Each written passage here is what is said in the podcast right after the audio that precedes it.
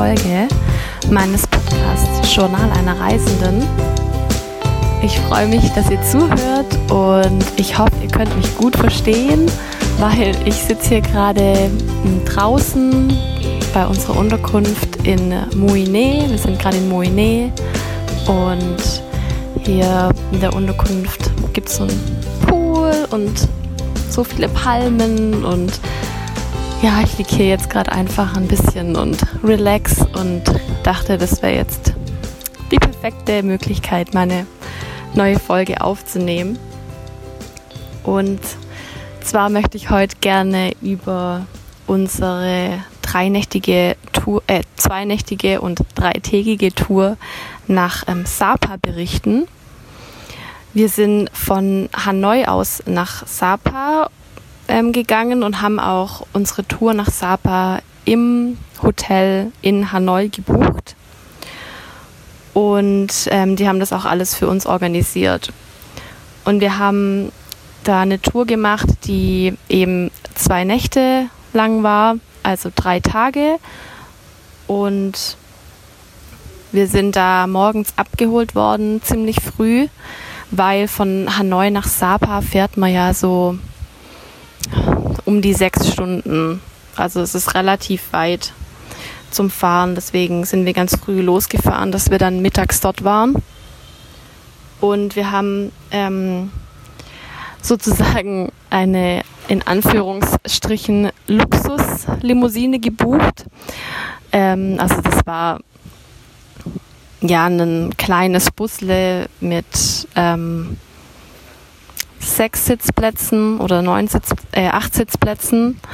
Ähm, also es war ganz, ganz komfortabel, aber es war jetzt keine, keine Luxuslimousine. Also war ein bisschen alt, das Auto, aber es war okay.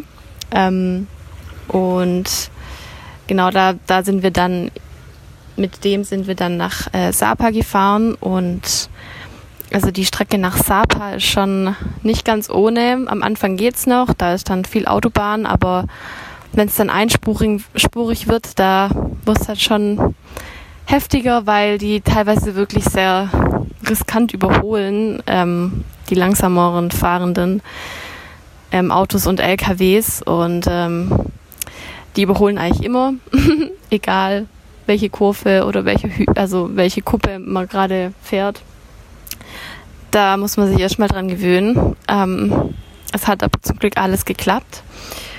Und ähm, ein kleiner Tipp noch.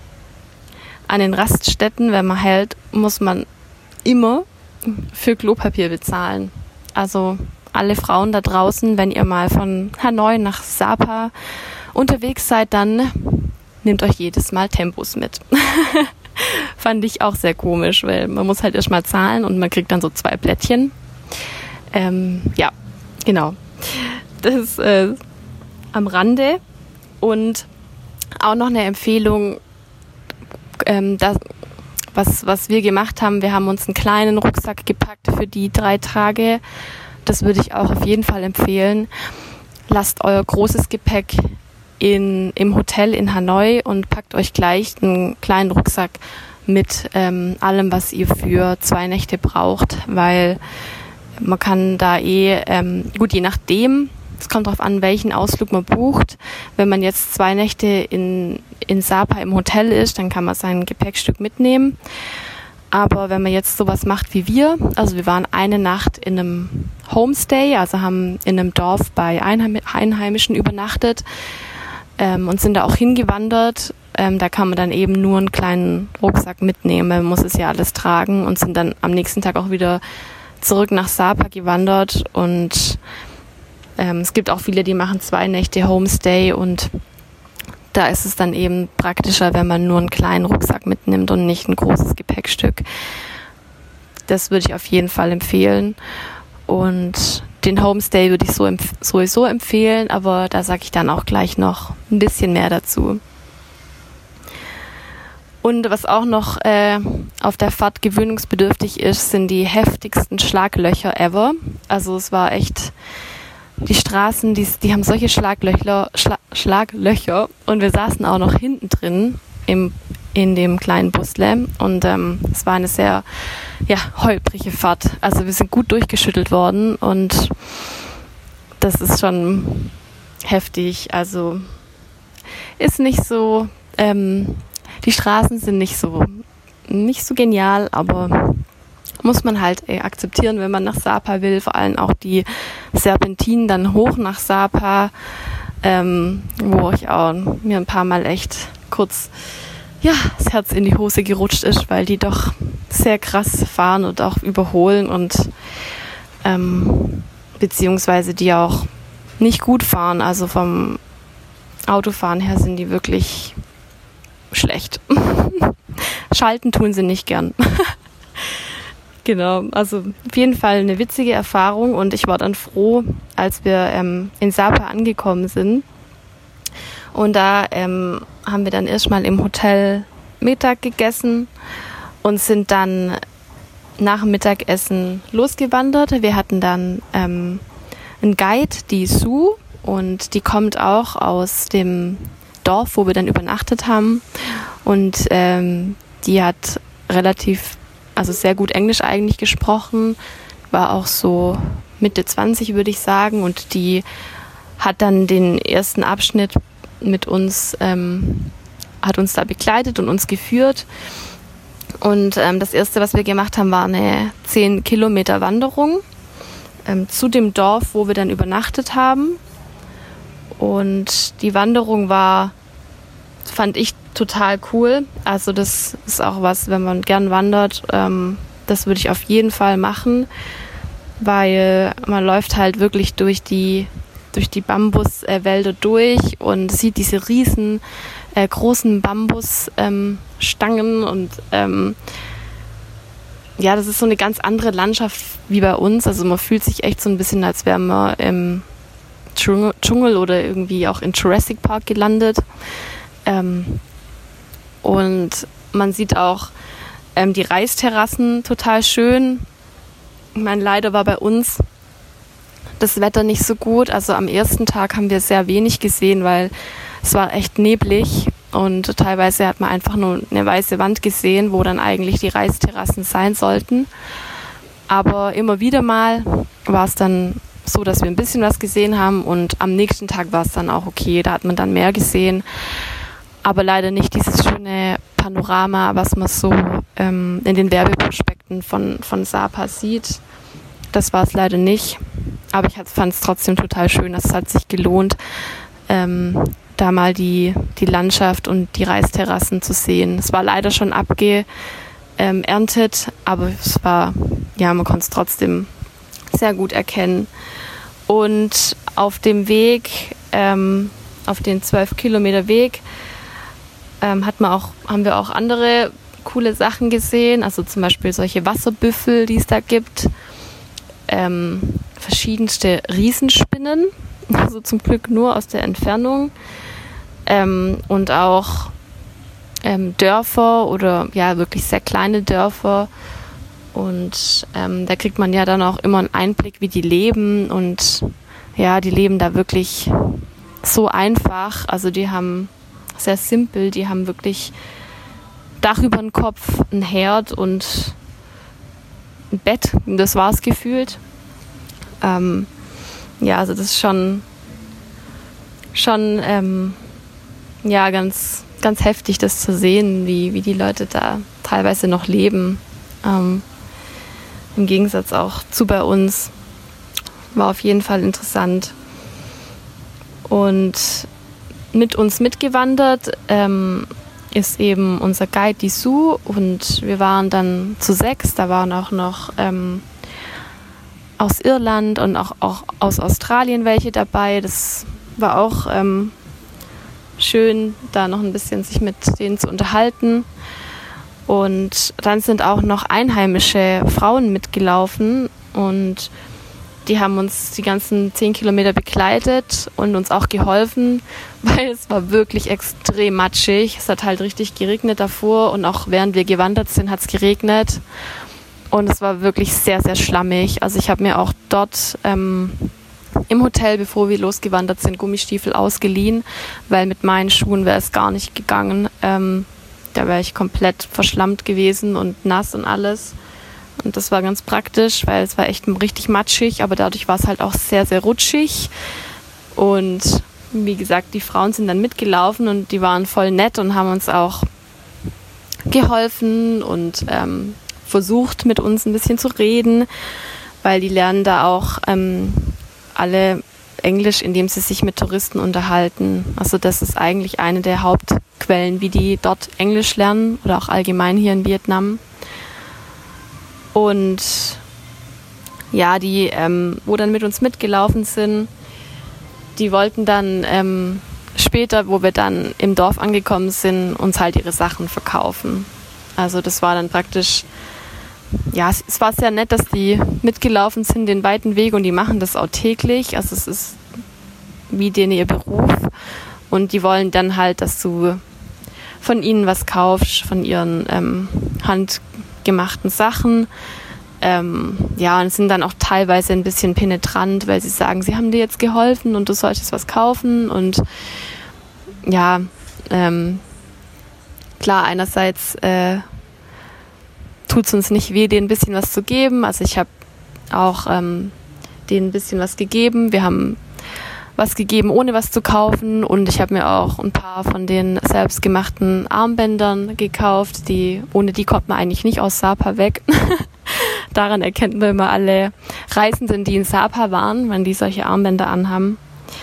Aber ich wollte jetzt halt keinen Schmuck für 5, 6 Euro kaufen, der ja jetzt nicht, wahrscheinlich nicht die beste Qualität ist. Ähm, das ist auch so ein bisschen, da ist man so ein bisschen im Zwiespalt mit sich, weil einerseits möchte man sie ja gern auch unterstützen und es tut einem auch ein bisschen leid, weil die ja schon sehr arm sind. Aber andererseits kann man ja auch nicht allen irgendwie helfen und nicht von allen kaufen und ja, das war schon ja irgendwie ein bisschen traurig auch, fand ich, ja zu sehen, wie die da auch leben und äh, wie wenig die auch haben und was die da auch für Strecken täglich auf sich nehmen, nur um was zu verkaufen und ein bisschen ähm, Geld einzunehmen. Genau, jetzt muss ich gerade mal schauen, was ich noch aufgeschrieben habe. Ähm, auf jeden Fall Mückenspray mitnehmen. Sehr viele Stechmücken äh, sind dort unterwegs, überall. Ähm, ja, und wir sind dann an dem Homestay angekommen. Und wir sind auch eine Weile im Dunkeln gewandert, weil es da ja wieder so früh dunkel wird. Also nimmt eine Taschenlampe mit. Und äh, ja, gewöhnt euch dran, dass überall Hunde sind. Also da musste ich mich auch erst mal dran gewöhnen, weil ich ja ja bisschen Angst habe vor Hunden und die rennen da einfach frei rum und meistens, wenn die knurren und bellen, dann meinen die sich gegenseitig und nicht die Menschen. Also und, und uns haben die eigentlich ignoriert. Und wir waren dann an dem Homestay und ähm, das fand ich wirklich schön. Ähm, das hat mir auch am besten gefallen in Sapa, ähm, dort bei Einheimischen zu übernachten. Da waren noch mehrere andere Touristen, mit denen wir dann auch den Abend verbracht haben und eben auch mit den Einheimischen und uns da unterhalten haben, zusammen gegessen haben und dort übernachtet haben. Ähm, ja, es war einfach sehr authentisch, das mal direkt mitzuerleben und da in so einem Dorf zu übernachten. Ähm, da muss man halt dann seine Ansprüche runterschrauben, was die Unterkunft angeht. Aber ich finde, für eine Nacht geht es mal ähm, die Erfahrung was wert und auch die Gespräche und die Kontakte zu knüpfen. Und wir haben auch gut gegessen und haben auch ähm, denen ihr Happy Water probiert. Das ist auch so ein Ding in Sapa. Ähm, Happy Water zu trinken abends. Und das ist denen ihr Reisschnaps. Ja, muss man natürlich aufpassen, nicht zu viel trinken, weil die schenken einem ganz schön gut nach die ganze Zeit. Aber ist auf jeden Fall auch was, was die Abend, den Abend dort ähm, witzig gemacht hat. ja. Es war so ein bisschen irgendwo im, äh, mitten im Nirgendwo, ein bisschen, ja, eine ganz andere Welt. Aber kann ich nur empfehlen, das zu machen, wenn man in Sapa ist. Ich würde vielleicht sogar jetzt zwei Nächte Homestay machen, wenn ich es nochmal machen könnte, weil wir haben dann nämlich am nächsten Tag im Hotel in Sapa übernachtet und Sapa ist schon sehr touristisch, also sehr viele große Hotels, viele Läden und alles ist so ein bisschen auf Touristen ausgelegt. Ähm, fand ich ein bisschen viel, alles in allem. Und ich fand es einfach authentischer in den, in den Homes, Homestays, in dem Homestay, wo wir waren. Und das haben auch alle so, mit denen ich über Sapa geredet habe, gesagt. Ähm, ja, man muss halt, man muss halt auch ein Stück wandern. Also wenn man da jetzt nicht fit ist, dann ist es vielleicht nicht so eine gute Idee, aber falls ja, dann bietet sich das sehr an. Am nächsten Tag haben wir dann im Homestay gefrühstückt. Das war auch mega lecker gab es sogar Pfannkuchen. und dann sind wir nochmal vier Kilometer gewandert. Ähm, da waren auch wieder Einheimische dabei. Wieder das gleiche dann beim nächsten äh, Stopp dann ähm, was verkaufen wollten. Und ähm, die Wanderung war so ein bisschen eher im Tal. Da haben wir dann auch nochmal schön die ganzen Reisterrassen gesehen und auch das Tal.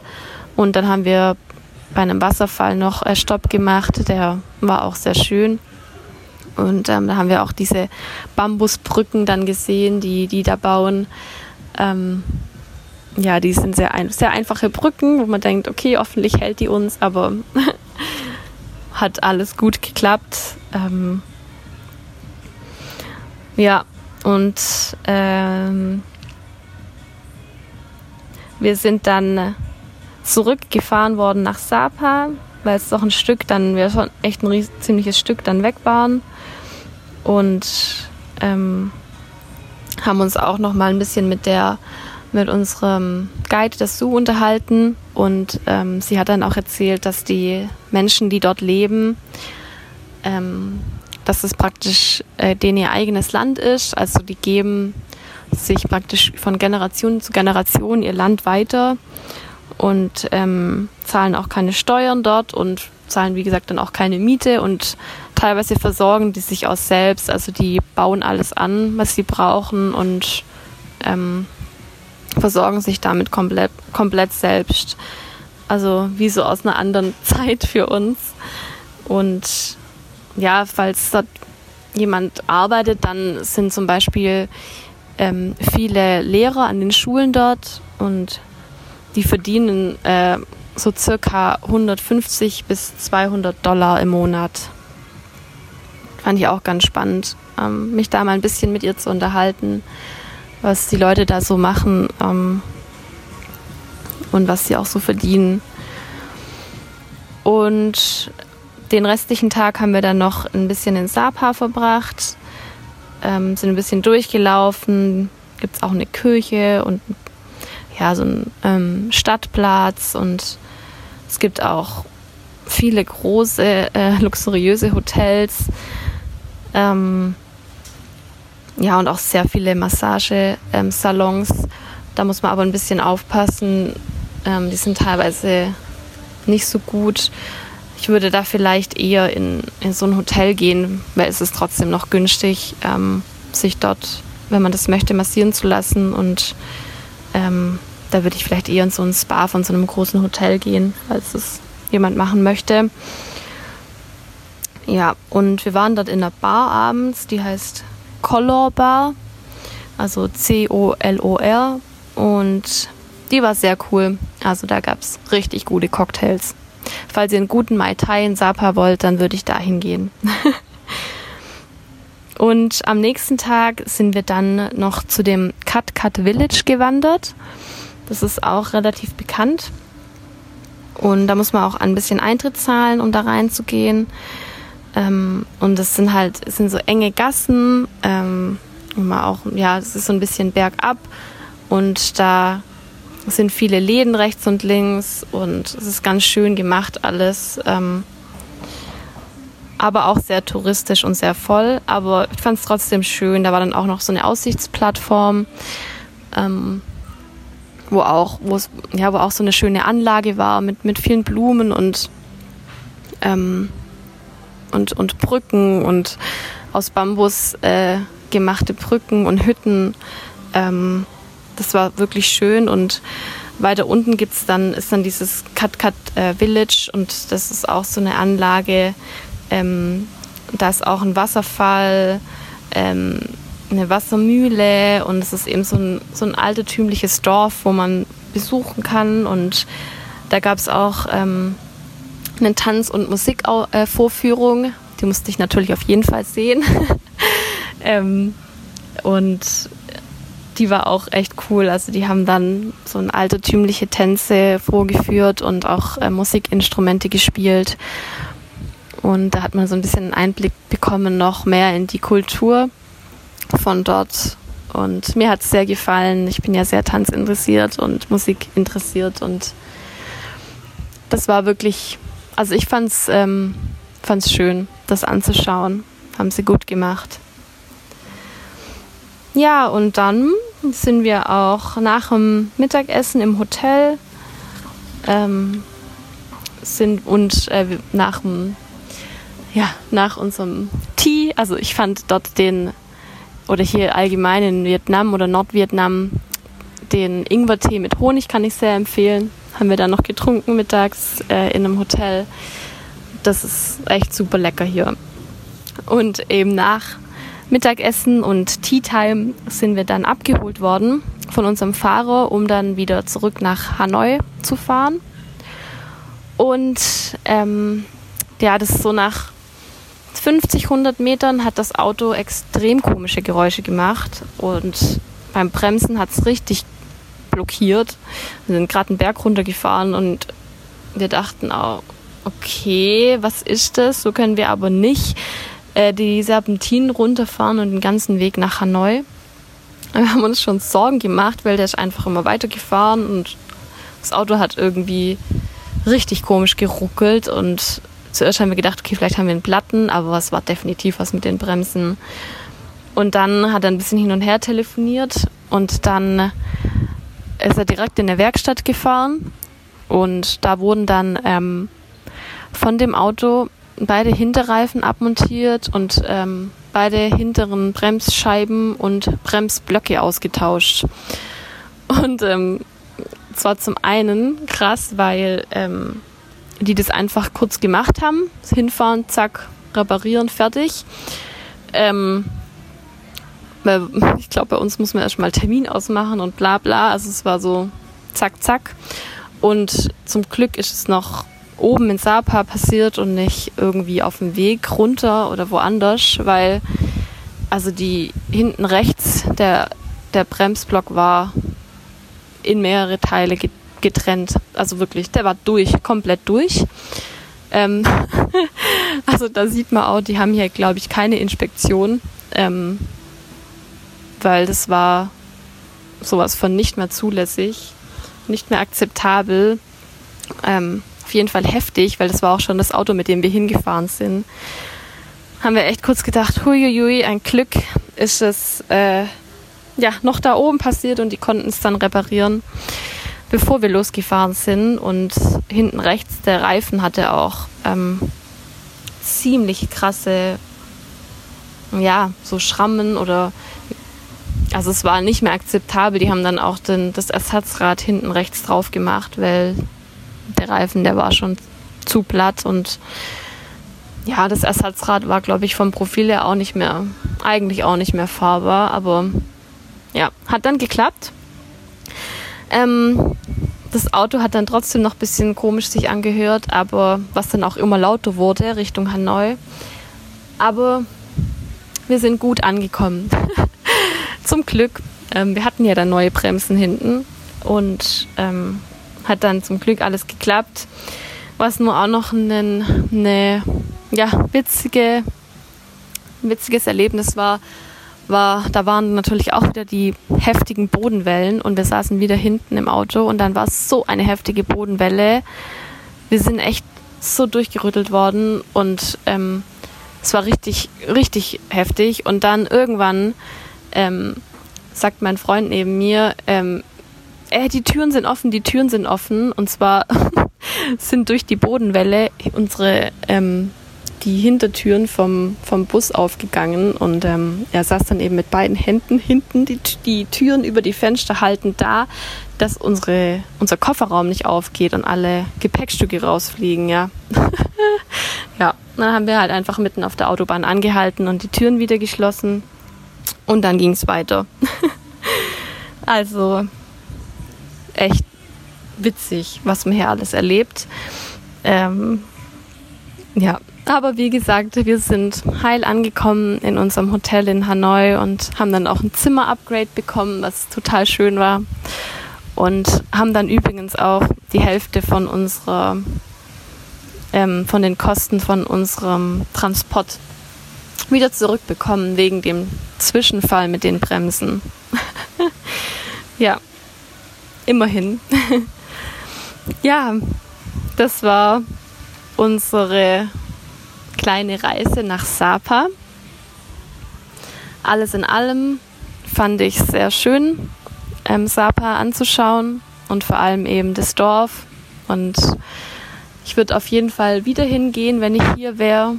Ähm, es ist jetzt nicht die, der typische Erholungsausflug, aber ja, ich finde, es gehört irgendwie dazu, sich hier auch ein bisschen Kultur anzuschauen und auch mal in solche Bergdörfer zu gehen und nicht nur am Strand ähm, rumzuhängen.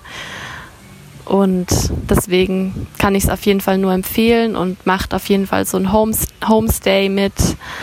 Ähm, genau, das finde ich, fand ich wirklich interessant. Und falls ihr noch Fragen habt zu Sapa, dann meldet euch gerne bei mir ähm, über mein Insta Instagram-Profil Leonie Kisselmann. Ähm, ich freue mich, wenn ihr mir schreibt und ich freue mich schon auf die nächste Folge und bis dahin sage ich Tschüss.